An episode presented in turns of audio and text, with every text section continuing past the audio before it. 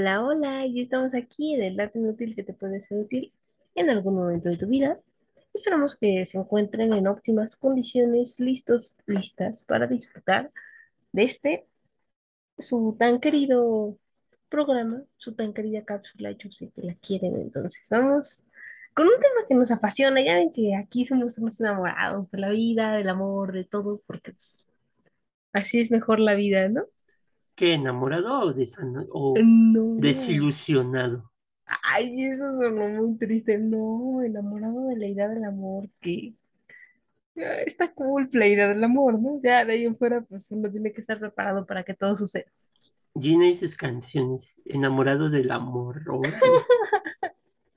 Oh, pues la verdad, porque Me sonó como a canción de los temerarios. así. Y solo tú.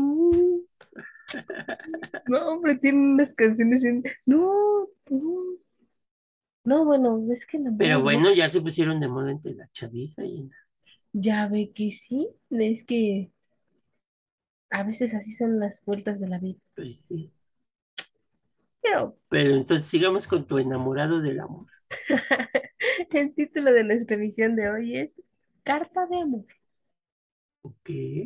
El sismo de 1957 tiró el ángel de la independencia, pero con esto se destapó una historia de amor no correspondido, escondido por 47 años. Órale, qué Drama, intenso. drama. O primero te enamorado del amor y ahora es drama, drama. Es que ese es parte del amor. Ah, el Es drama. una, diría O sea, Jane tienes que sufrir para estar enamorado. Exactamente. O sea, yo, yo, yo soy fiel, fiel seguidora de Jane Austen. Para los que no la conozcan, es una escritora de la época victoriana, este, es inglesa. Bueno, era inglesa, pues obviamente ya murió, ¿verdad? Este, y ella decía dentro de estas obras que a veces el amor es agonía, pero siempre se puede reivindicar y ser feliz, ¿no? De hecho, todas sus historias, ella pues le preguntaban qué onda, ¿no? Por qué le gustaba hacer sufrir a sus protagonistas. Y decía que era mejor hacer sufrir a las protagonistas por amor y al final dejarlas con una historia con final romántico, final feliz, porque la vida no es tan simple. Pero no por eso hay que permitir que las personas dejen de estar enamorados o se permitan conocer lo que es el amor, porque también al sufrir se sabe la dicha que, que tuvimos al ser amados o al. Órale, qué intenso. Sí, sí, son buenas sus obras, así que si tienen tiempo, ustedes dense una vuelta por ellas. Ok. Son unos clásicos de los que no se van a arrepentir haber leído. Hay deletráselos a los que, porque lo dijiste muy rápido el nombre, Ah, no, es que, bueno, son varias obras. pero la, la autora es Jane Austen, de J-A-N-E. No, A-U-S-T-E-N. Ok. Austen. Austen. Y un, el, dices que son muchas, pero ¿cuál es el más, el más poderoso? El más poderoso, el que hace que digan, Dios mío, de aquí soy. Orgullo y prejuicio. Orgullo y prejuicio. La mejor, sí, claro. Hay muchas adaptaciones de ella en En película, cine, ¿no? en serie, ajá. Yo digo que la más apegada al libro, porque pues obviamente no va a ser igual, pero pues es la más apegada, es la de la BBC. Este, es ya de hace tiempo. De hecho, pues el protagonista, imagínense, es este un actor que ya es leyenda en el Reino Unido. Ay, se me acaba de ir su nombre. Ah, Es que, es que los ingleses ahora les ha dado por hacer series, este, históricas, pero le meten mucho dramatismo Mm, quieren copiar el estilo de Jane Austen, pero ¿sabes ese dramatismo con novela como erótica? No, no, aquí Jane Austen, mm, cero que ver, o sea, ubiquemos el tiempo en el que estaba ay, qué aburrido. Ah, Este, bárbaro. no, porque por ejemplo yo vi una serie apenas del Titanic, este, muy interesante porque no solo tomaba en cuenta pues, las historias que se dieron en torno al Titanic, sino la parte de las historias de los obreros que hicieron Mm, el Titanic, cómo funcionaban los sindicatos en Inglaterra, Las manos este, irlandesas que lo construyeron. exactamente, Y el sufrimiento que tenían los es- irlandeses. estuvieron a un paso de irse a la huelga, Ujú. entonces, este, eso es Bastante interesante. También estoy viendo una apenas que, que pues, es medio famosona, que se llama La Reina Serpiente, que habla sobre la historia de esta es Medici, este, la reina de Francia, este, eh, que llevó a Nostradamus, que es una de las Medicis, ahí se me fue. Catalina Medici. Ándale, Catalina. Este, y entonces está narrando cómo fue la intriga en la corte francesa, porque pues, ella era italiana, y que la casan a fuerza con, con el rey de Francia, porque, porque el papa, que eh, eh, quería ya, digamos, negociar una paz con Francia, este, pues casa a su sobrina con, con, con el rey de Francia. Y es interesante porque se van mezclando las familias reales. Bueno, Uy, Catalina es muy conocida por un episodio que se dio en Francia.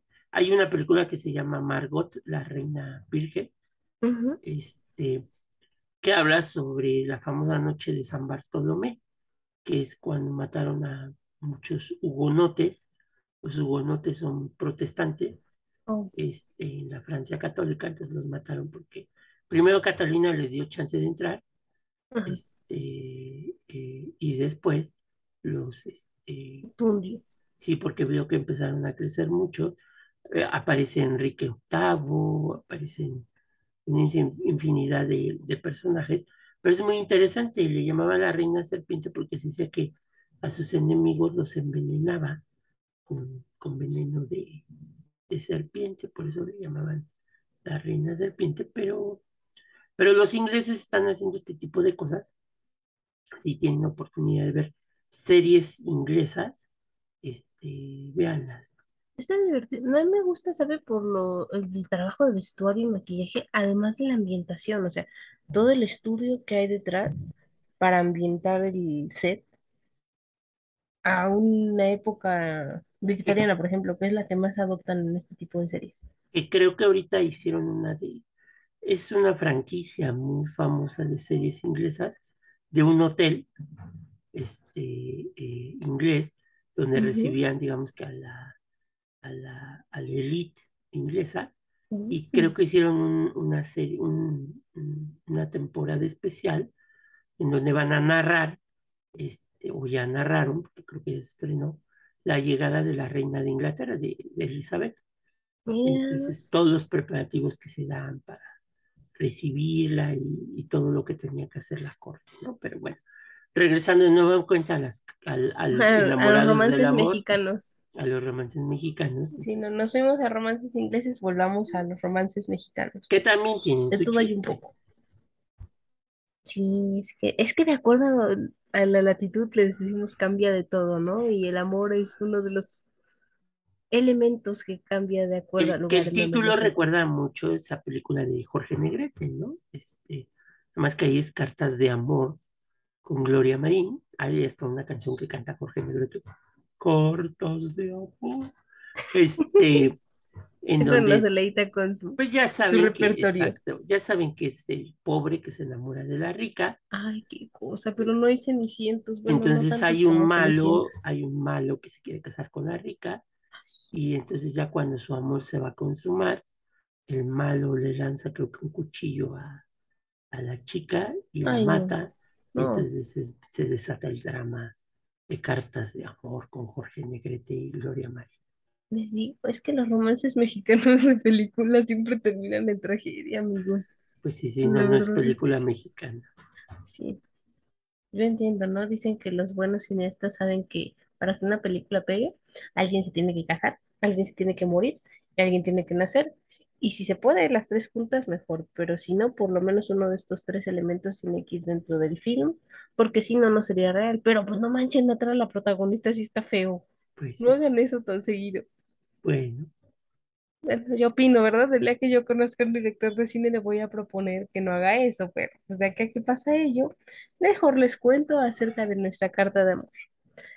El piso del Paseo de la Reforma lanzó destellos dorados la mañana del 28 de julio de 1957, hace algunos ayeres. Eran los fragmentos del Ángel de la Independencia que recién había caído por el sismo de 7 grados en la escala de Mercalli. Una carta de amor fue descubierta. órale. Sí, sí. este, este sismo no solo trajo un nuevo Tragedia, sino más tragedia con una carta de amor. Sino una tragedia de otra índole. Porque, pues no de gratis estaba ahí en la cabeza, ¿no? Ah, drama, drama. Alguna tragedia de venir por ahí. Ay, usted es el señor de los spoilers. Ahí vamos. Pies, brazos, torso y cabeza destrozada yacían en el piso ante una mirada incrédula de los mexicanos que estaban cerca. Uno de ellos era un hombre llamado Jaime Contreras, quien encontró la vieja carta al costado de la testa. Ah, bueno, para aquellas personas que no conozcan qué es el Ángel de Independencia en México, o sea, ah, es una historia muy grande, ¿no? Pero ya tendrá su momento en esta cápsula o en la de arte, no lo sabemos porque pues, todo puede suceder, amigos. Pero el punto, así para que lo ubiquemos, ahorita es una columna y está rematada por lo que ustedes ven así de primera impresión y si desconocen acerca del vocabulario de historia del arte, dirían que es un ángel. Es Pero un es ángel, por eso estoy diciendo que la primera impresión que da, pues es un ángel, por eso de ahí que le digamos así como entre cuates, el ángel de la independencia. Es un lugar en donde, o sea, es una glorieta, está, ustedes pueden accesar a Es, es ella la a pie, glorieta, yo creo que más famosa, ¿no? Justamente, sí, pasada la Reforma, Junto que con es la la Diana, donde se encuentra. Sí, yo diría que la tienda está abajo, pero sí. Y es el La Palma, la glorieta monumento, de la Palma, que y, ya ahora es bueno, es el la de la Huehuete. no, y de los desaparecidos, creo que le van a poner. ¿Sabes? Estoy traumada, la verdad, porque toda mi vida, valga la expresión, he vivido en la Ciudad de México y nunca se me ocurrió tomarme una foto en la glorieta de la Palma porque pues, dije, "Pues, toda la vida va a estar ahí la Palma, ¿no? Es más, me voy a morir y mis nietos van a Y ya no vas a ver, ya no vas a ver la palma. Y ya no, entonces ahora mi nueva misión es ir a, a la A plaza de la Huehuete y tomarme una foto, porque uno nunca sabe, a lo mejor en una de esas también desaparece. Pues sí. Pero el punto es que justamente si ustedes no ubicaban esta columna de la independencia, ahora pueden imaginarse por qué decimos pies, cabeza, torso y todo destrozado, ¿no? Porque cayó el ángel y este... Ángela, Oh, bueno, es que ya pues que los bueno, un ángeles ángel, son asexuales, está bien que sean asexuados. asexuados, pero, es- pero esta escultura tiene senos. Ah, no, sí, pero pues, no sé, yo nunca he visto un ángel, ¿usted ha visto Yo un nunca he visto, yo no he visto a mí, San Miguel no de Arcángel, que este, ay, sí, tú. Nunca he visto a San Miguel Arcángel así muy voluminoso, ¿eh? No sé, no sé, es que San No Miguel sé. Arcángel es un arcángel, o sea, él está en Ah, o sea, los arcángeles sí ya No tienen un sé, carácter, pues son iguales, ¿no? nunca he sabido si hay arcángeles mujeres, hasta o sea, que es- tengan rasgos eminentemente femeninos, ¿no? En este momento le vamos a hacer llegar nota, nota extra a- al Vaticano. Gina asegura que no hay arcángeles femeninos. Por eso estoy diciendo que los ángeles son asexuados. O sea, es que yo nunca he visto uno y hasta el momento no se sabe con exactitud si alguien ha visto uno, porque bueno, hay quien afirma que es una radiación de luz impresionante que no puedes ver. Otras personas afirman que ven hombres, otros que ven mujeres.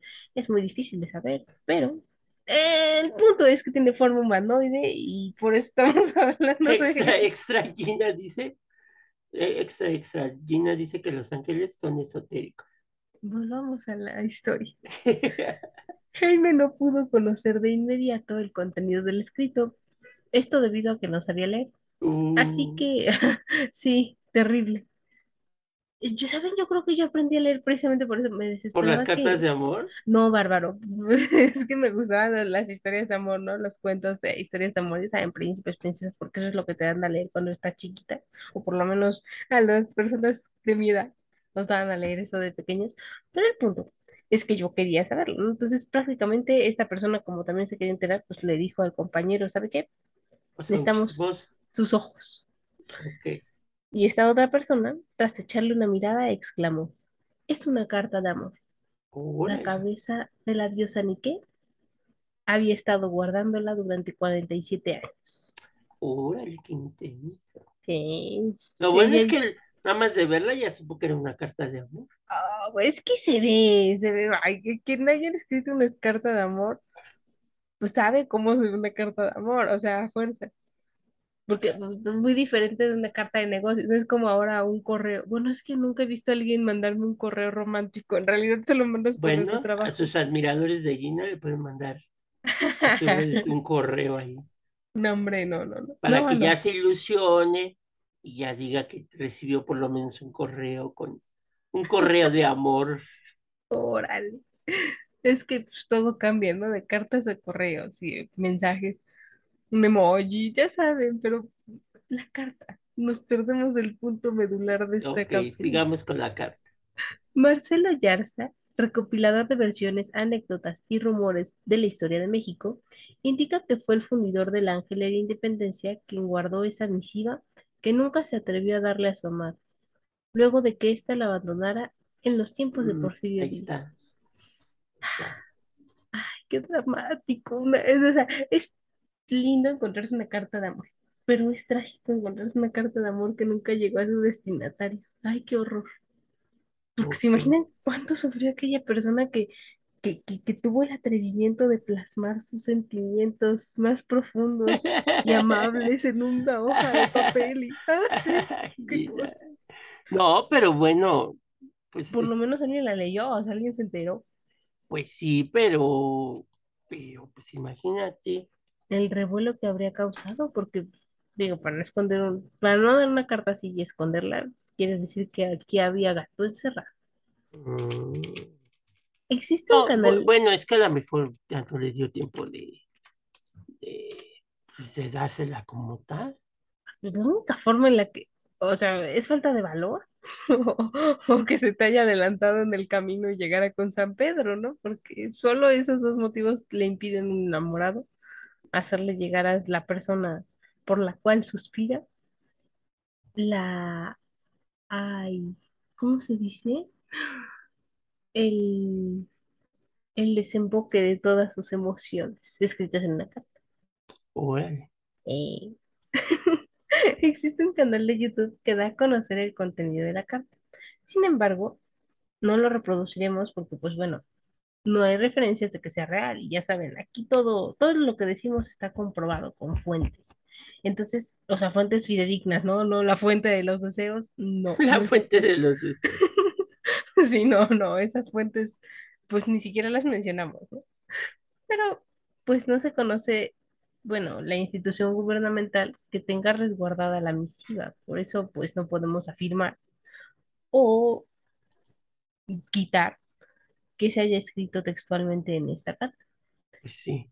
El país se enteró de la carta de amor encontrada al interior del Ángel de la Independencia y todos, como buenos chismosos, queríamos conocer el resto de la historia, pero pues ya no se supo más. Ok. Qué terrible, es que no hay nada más desgarrador que enterarte de un chisme a medias. La verdad es que sí dices, híjole, qué coraje. Aunque de acuerdo con los rumores, la mujer a quien iba dirigida aquel escrito se enteró de que lo había hecho su antiguo novio, así que ambos reanudaron su romance siendo ancianos. Ahí Ah, está, Gina. qué romántico, ¿ves? Pues imagínate, y si, y si el cuate este que publicó que la carta es lo que decía la carta, si no era real, pero pues por lo menos enamoró a la, a la entonces doñita, porque pues ya, Ya era una doñita ya, ya. ya había llovido, este, para regresar con su antiguo novio. Qué cosa, ¿no? Es que siempre hay historias de esa índole que, que son romances que quedaron así en stand-by durante la juventud y paz, ya cuando está uno en el filo de la vida, dices, pues total, ¿qué más da? Ay, Un volado.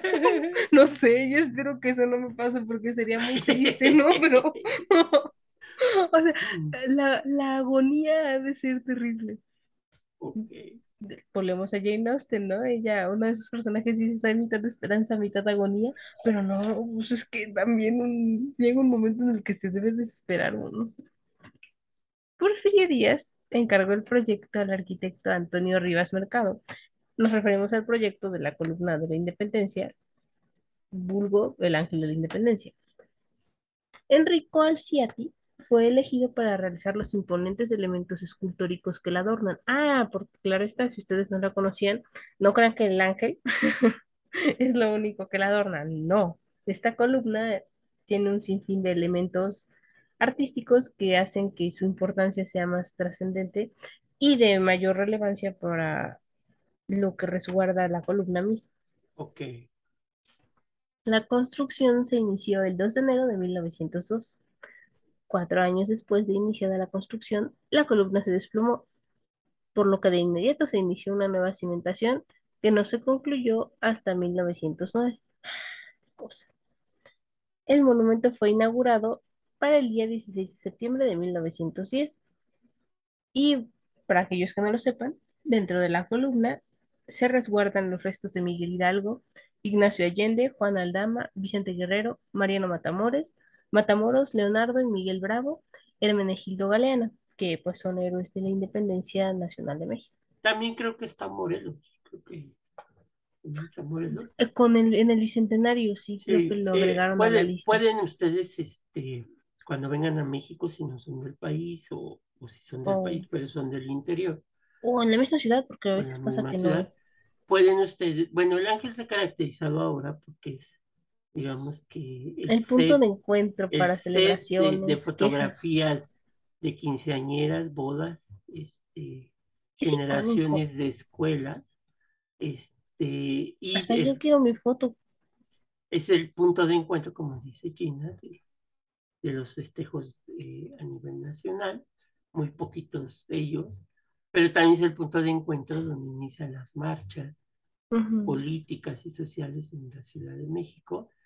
Cuando ustedes vengan, pueden tomarse una foto y eh, del lado que hay una pequeña puerta en donde ustedes pueden entrar, a veces está abierto, casi siempre en las mañanas está abierto y pueden entrar y van a ver las, las digamos que serán las eh, lápidas, no, no son lápidas, las, las urnas, eh, Más urna.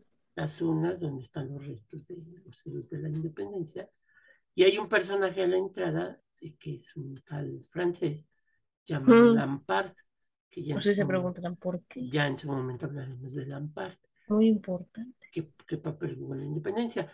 Antes, no sé si todavía se sigue haciendo, pero antes podía subir hasta la parte más alta. Yo Eh, siempre he querido hacerlo. Dicen que se puede, pero es en cierto, o sea, no avisan el horario ni el día. Entonces, de que haya suerte. Yo en mis años yo, de vida no he tenido pues, suerte, amigos. que yo no me aventaría, ¿verdad? Después de, de No, que dice mi papá, mi papá sí tuvo suerte. Dicen, o sea, que sí te cansas, ¿no? Y a la mitad dices, híjole. Y que lo peor del caso es que conforme vas subiendo, los escalones se van haciendo pequeñitos, pequeñitos, pequeñitos. Sí. Tienes que tener como pequeñitos a lo ancho y pequeñitos a lo largo. O sea, sí está medio cañón ¿Y subir. qué es escalera de caracol? Ujú. Ok. Sí, sí, va subiendo en caracol toda la, la columna. Y de hecho que cuando estás arriba, o sea, sí es un espacio como que muy reducido entre el ángel, porque literal ya estás viendo de que el ángel.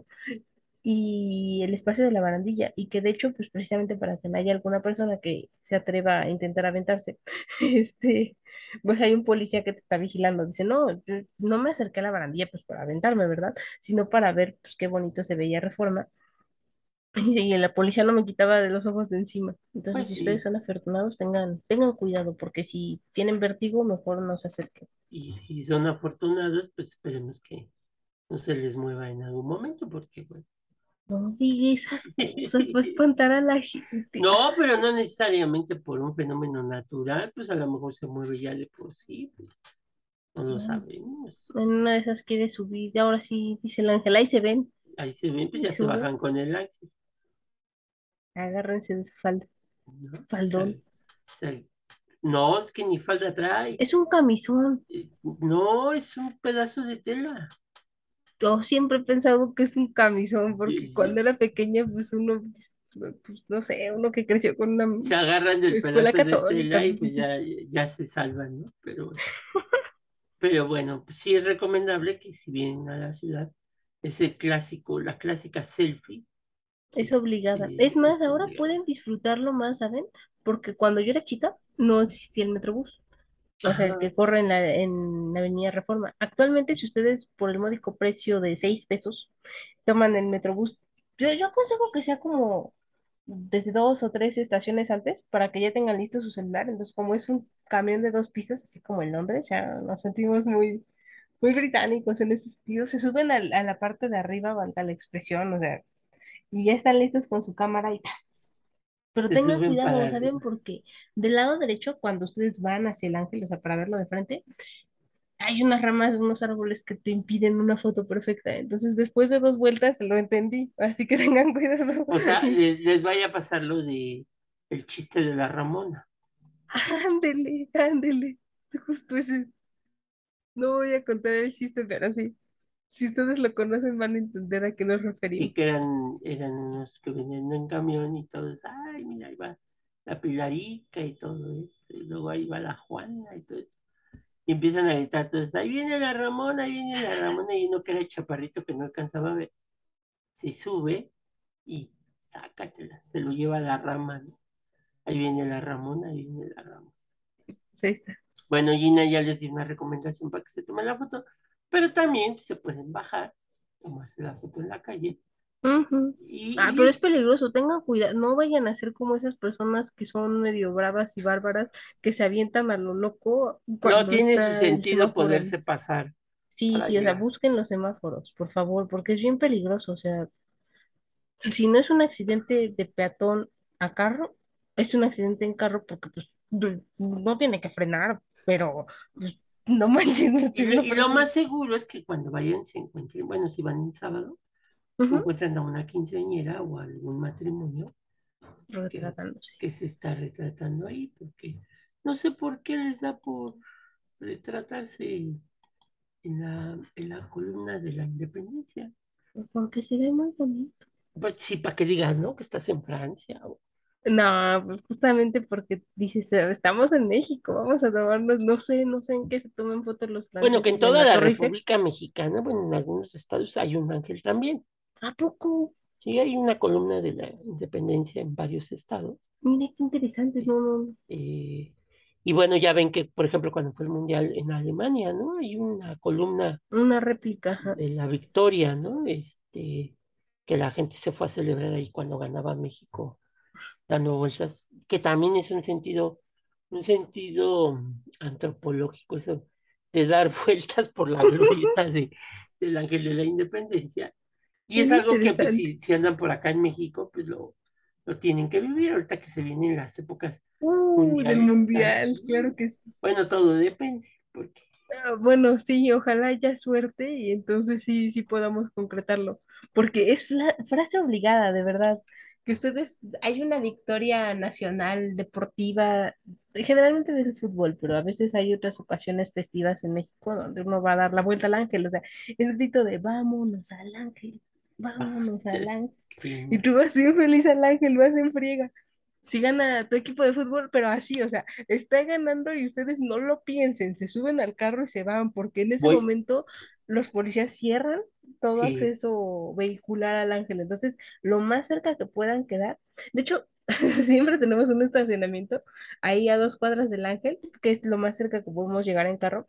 Ahí metemos el carro y ya, te vas caminando dos cuadras al ángel. que en épocas pandémicas, o sea, hace- Ah, creo que hace dos años o hace un año, este, cuando vino la Fórmula 1 a México, hace un año, ¿no? Que vinieron, cuando cerraron Reforma, ¿no? Que, Sí, y ahí era donde llegaba el, el- el es- tramo del ángel a la glorita de la palma. ujú, era donde llegaba el Checo Pérez en su automóvil y este y se llenó prácticamente de Reforma. Entonces, eh, es interesante también, es recomendable si quieren tener una buena foto del, del Ángel de la Independencia, que este, se pueden eh, parar en la parte de en medio eh, con mucho cuidado porque las macetas están como en forma de triángulo, Porque desde arriba se ve como una serpiente. exactamente, entonces este, No sean groseros ni tampoco pisen las plantas, ni se roben las flores de personas. cempasúchil ni las de Nochebuena que la gente se lleva. Es cierto, ¿por qué hacen eso? Entonces, es propiedad pública, eso es robo federal. No lo hagan, por favor. eh, ahí pueden tomar buenas fotos de, del Ángel de la Independencia, ¿no? Sí, ¿saben? Yo toda mi vida le digo, he vivido en la Ciudad de México y sí tengo fotos en el Ángel, pero, pero no las voy a subir a mis redes sociales porque les digo que son fotos cuando uno va a ver que ganó la selección. Entonces, imagínense mi cara eufórica. Sí, porque aquí en México, pues como muchos sectores de la sociedad tienen esta conducta de ser racistas, Oh, este, clasistas. terrible. Si, si tú te tomas una foto, te dicen este, que eres de lo más bajo. No, no, no, no, bueno, yo no la subo no por esos motivos, sino porque, pues, imagínense a Gina de 10 años gritando, ¡eh! mientras está corriendo alrededor del ángel, pues Y de repente se alocan porque es chistoso, porque de repente empiezan a correr la gente Sí, pero se ve esa ángel. colectiva, o sea, no les puedo explicar por qué sucede, porque sí te contagia. Bueno, ahora ya que se organizó más el gobierno de la Ciudad de México, pero anteriormente mucha gente se iba, por ejemplo, el 31 de diciembre al Ángel de la Independencia, así como ahora ya se organiza un concierto y, este, y todo lo demás, pero antes la gente, sin que hubiera músicos tocando, también se iban a principio de año, fin y principio de año, a, A saludar al ángel. a saludar al Ángel de la Independencia. Bien conocido el ángel. Dicen que la Ciudad de México no es una ciudad con ángel, por ello. Ay, sí, ya te, te parece De. Davis. Era jefe de gobierno. era un eslogan de una jefatura de gobierno de, pues, cuando, ¿qué? ¿2006? ¿Una onda así? ¿No fue apenas la de que acabó el sexenio pasado? No, yo me acuerdo que era desde la primaria. Bueno, era Marcelo Ebrard el jefe de gobierno. Me acuerdo, ¿sabe por qué? Porque pegaban, era como bien conocida esa publicidad donde estaba el ángel de la independencia, pero estaba el ángel y se como que se veía una luz que la atravesaba y se veía de colores, muy bonito. Bueno, ahora inclusive la cabeza, por ejemplo, que se, de- del cuerpo que se cayó en el, en el sismo de 1957, Ujú. la cabeza la pueden ver ahí en la calle de República de Chile y Isabel la Católica.